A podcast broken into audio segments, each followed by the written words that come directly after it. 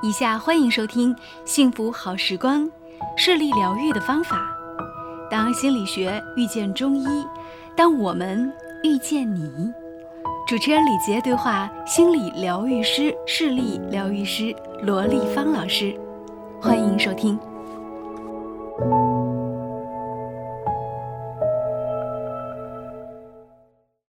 那上一期节目当中呢，我们是跟大家，我们通过三期节目啊，从这个视觉为什么有这么多人近视眼、近视眼的普遍率，还有就是从心理学的角度、意识、潜意识去做了一些分析，包括呃，我们上节。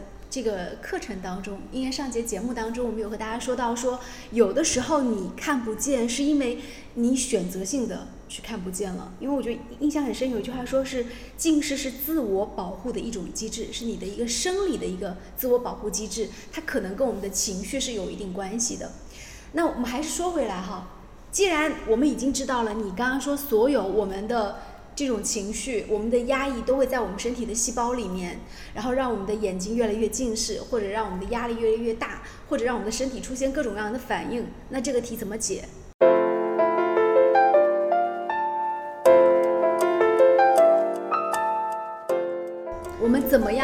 去让它释放出来，让它就循环成一个好的人，就像一个伤疤一样，它可以慢慢长好，眼睛可以看得见。对，所以那么我们对孩，我们就是做这个视力康复啊，视力疗愈的这样一个设计上，我们里面就包含了，首先有认知的，认知的，就是我们说要树立一些积极的信念。嗯，你不要就是被一些信念你压住了，说不可逆，然后你终身戴眼镜，或者说必须受手术啊。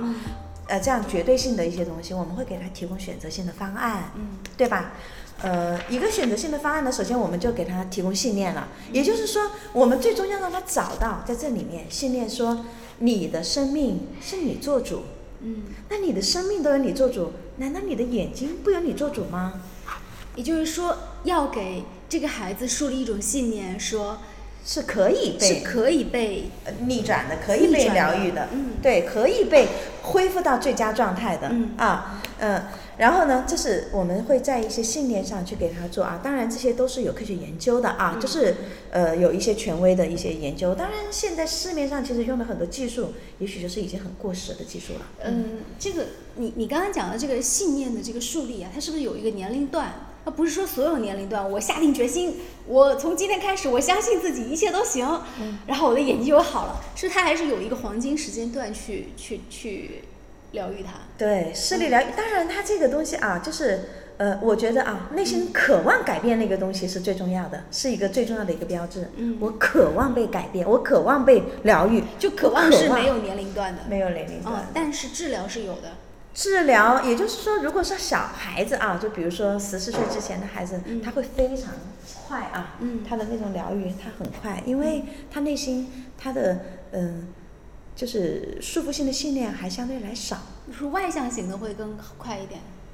然后内内向的孩子相对来说会慢一点，也不一定。我们说的内向和外向其实也不一定，因为每一个人都有他自己就是和外界啊对对接的一个接口，就像我们说的 USB 接口一样的。你也有你的接口，你的接口在这儿，我的接口在那儿啊，就是你只要找到他的接口，那么成年人的今后东西会更多，就是很简单，我让你安安静静坐在这里，啥也不想的时间。很难，我觉得很多孩子理解不了什么叫啥也不想。老师不用，我们不需要，我我们很就是比如说放一段音乐，让他你就可以看他的表情，他就不停打哈欠了。成人就开始想睡觉了。啊，今天初三的孩子他就刚开始来就困，就不停的打哈欠，不停，这很显然就说明他们的睡眠不足，严重不足，就是有一点空的时间，对于他来说，空的时间就是睡觉啊。有什么是比睡觉更重要啊？嗯嗯。那么很显然就是他的睡眠其实是处在一种，这是很重要的。这是第一条信念。信念。第二条信念是，我们会告诉他，你的眼睛，你是如何让你的眼睛近视的，你就可以如何让他回过来。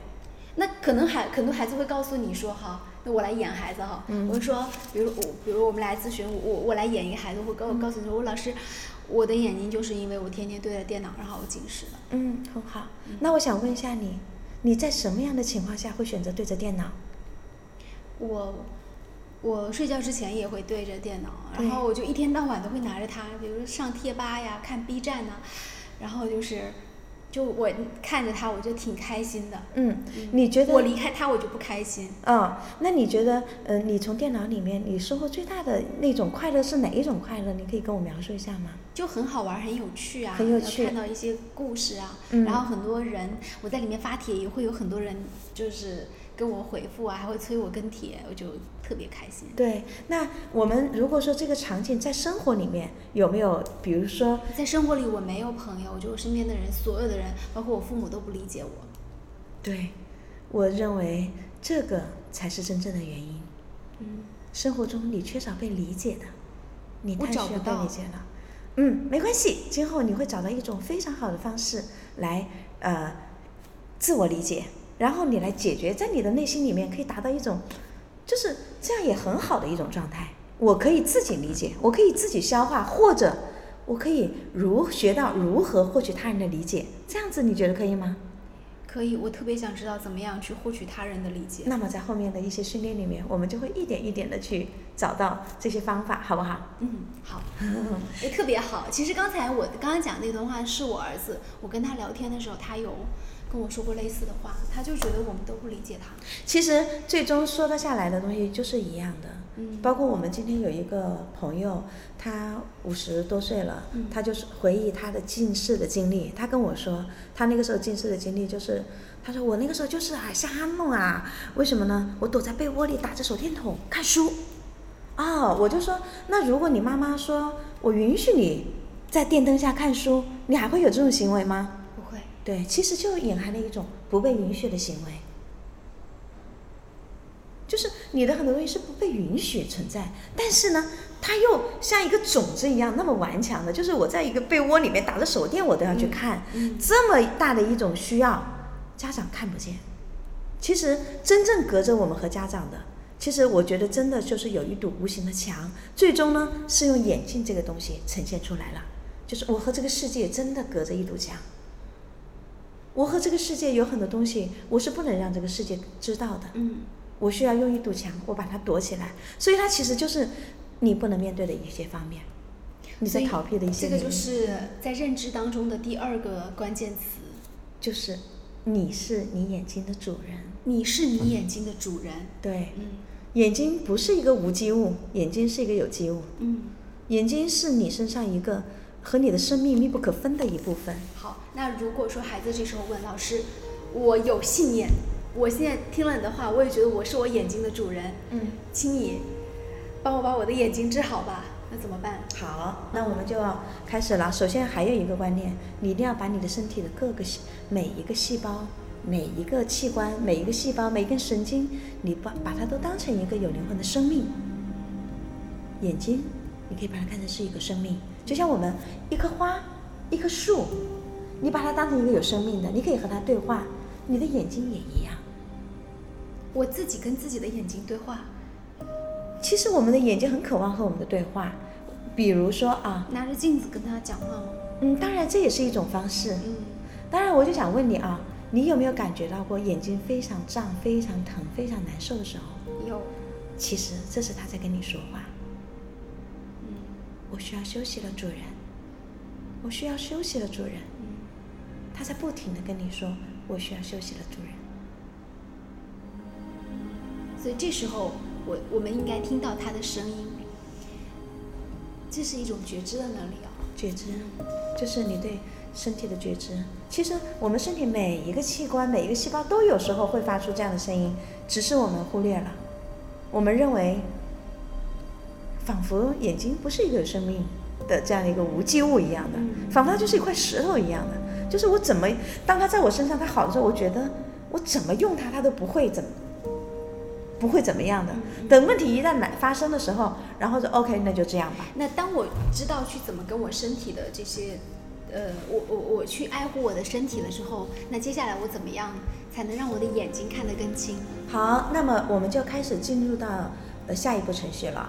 下一步程，我们说的前一段呢是对信念的梳理，对吧？第二步就开始对你整个从小到大以来你的情绪残留的梳理。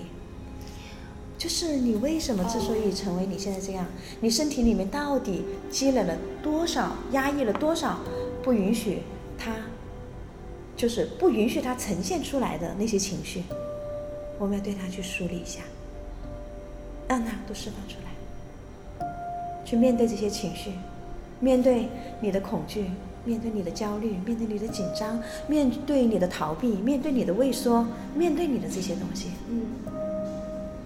可是这个释放的过程，它会是什么样子的？很简单，这个呢，我们就结合了一些中医的穴位理论啊，然后呢，就是比如说恐惧啊，恐惧这种情绪呢，它就是中医啊，它有就是情绪无感是对应着我们的五脏，嗯，对，五行啊，他们这个五行学说对吧？哎，对对对。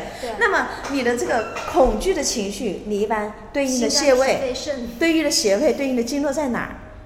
恐惧应该是在肾，在肾，恐伤肾，恐对应的是肾啊。那么对应的一些穴位，那么我们就在穴位上去轻轻的扣它，去去，呃，就是轻轻的敲打。那这时候它其实跟中医就连到了一起，就是其实也是你调理身体的一个过程。当我们去梳理你的这个过往的经历，知道你是哪一种情绪干扰了你，然后就从你的五脏六腑当中去找到从哪个突破口，让你的身体那个。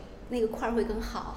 其实中医的理论非常棒，中医是不分家的。太棒了，这个中医中医的理论是不分家的。中医的就是你的身体和情志是紧紧的联系在一起的。你的每一个脏器都对应了一一一些情绪，比如说脾脾胃啊。现在为什么说大部分人百分之九十几的中国人会脾胃很多？他就是脾思伤脾呀，思虑太多了，就是你焦虑了。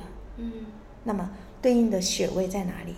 啊，肝的穴位在哪里？你你很容易怒火中烧啊！你的暴躁，你的这些情绪会会堆积在哪里？然后敲击哪里，会让它释放出来。嗯，这个就是中医，但是西医理论真的很恐怖啊！它是。一西医就是给你切割、切割、切割、切割了啊，就分分成了 N 种科。然后你这个问题要去看心理科。哦，你眼睛坏了，请到我们呃什么眼睛医院、眼科医院啊，他们就把这些东西是完全的隔离的。他认为这些东西和情绪和你这些东西没有关系，对吧？那么从这些呢，我们然后去梳理情绪。那这个，我想很多人肯定会好奇。多久可以梳理好呢？对，那就看个人了。有的人他堆积的东西多，就是他压抑的情绪压抑的特别多，那么他清理时间肯定就需要长一点啊。有的人呢，呃，他的情绪少，压抑压抑的情绪少，那么他清理时间就短。当然还跟另一个有关系，就跟我们中医啊，我们这几天今天中学生就跟我说了一个很好玩的事情，我们就开始要通经络了。就是什么呢？你的情绪梳理出来，你要让它可以流走，就让你的身体呀成为一个，就是情绪是流动性的，对，它就是一个管道。那这个是可以通过推拿来解决吗？还是什么？不用推拿，我们全部其实，呃，我们心理学就是哭一顿，这都是心理学有一个很重要的一个技术啊，叫意向疗法。意向疗法，其实这个和心理学和弗洛伊德的那种也很像，他就说象征嘛。其实就有象征，也就是说很简单，你就把自己想象成一个，就是从哪到哪是一个管子，嗯，你要把这个管子，你要把它疏通就好了。那么他也会找到一些，就是相当于我们这些管子的交汇点，情绪的交汇点，就是在哪里会容易产生淤堵的啊。它这里面呢，你把那些点，然后去想象它，打通它。其实你是想象。对，想象力，想象力。其实并不是说像呃呃西医当中是说真的帮你做个管子或者怎么样让你去给你打通了，但但是在你的意向当中，他帮你完成了一次这样的意向的模拟，对，或者是几次，对，然后你以后遇到同样类型的事情，你会条件反射一样的就进行这样的一种意向的这种这种梳理，对，嗯，对，哎，有点道理。我觉得，嗯，就是我们首先就是找到你的情绪的那些点卡点，然后卡点了，然后我们再疏通你的管道。就是人中医就说通则不通，痛则不痛，呃什么通则不通，通则不痛啊。其实它也就是说通了，你就不会有问题，你的运行就是很正常的啊，是流畅的。当你哪里有淤堵了啊，那里就不通了。对不对？那我们通过意象疗法来把你，其实中医的意象疗法，你比如说打坐、做禅修、嗯静坐，对吧？啊，你你你看一看以前的什么大师们，就是坐在那里，他就功德圆满了，他什么也不做，其实做就是其实是他的整个的意识意念在动，我的意念在在做修复的。也就是说，你看见他人坐在那里，但他的意识可能去到了你完全想不到的地方。对一个更广袤的世界，当然他也可能会进入到一个更精微的体内，嗯他可以自己内观自己的身体。我们叫观想，观想啊，就是内观，你就开始去观想你的身体。所谓的观想啊，就是不一定是你真的看见，但是你去感知，就比如说我们在禅修的时候，或者是做冥想课程，老师会说你感知你的心脏在发热，嗯。你感知你的脚底在发热，对。你的意识就到那个位置去了。对，其实，嗯、我们说的现在的东西就是你的关专注力在哪里，你的关注点在哪里，那里就是一个世界了，一花一世界啊，就是你的注意力在那里，嗯，那里就开始被疗愈。哦，就像你的注意力在你的眼睛，那也许你的眼睛也会被疗愈。对哦，对，好，虽然是有一些玄妙的感觉哈，嗯呃，但是我觉得大家应该还是各自有各自的收获。那呃，今天我们这个节目就进行到这里，再见。感谢收听，喜欢就帮主播关注分享哟。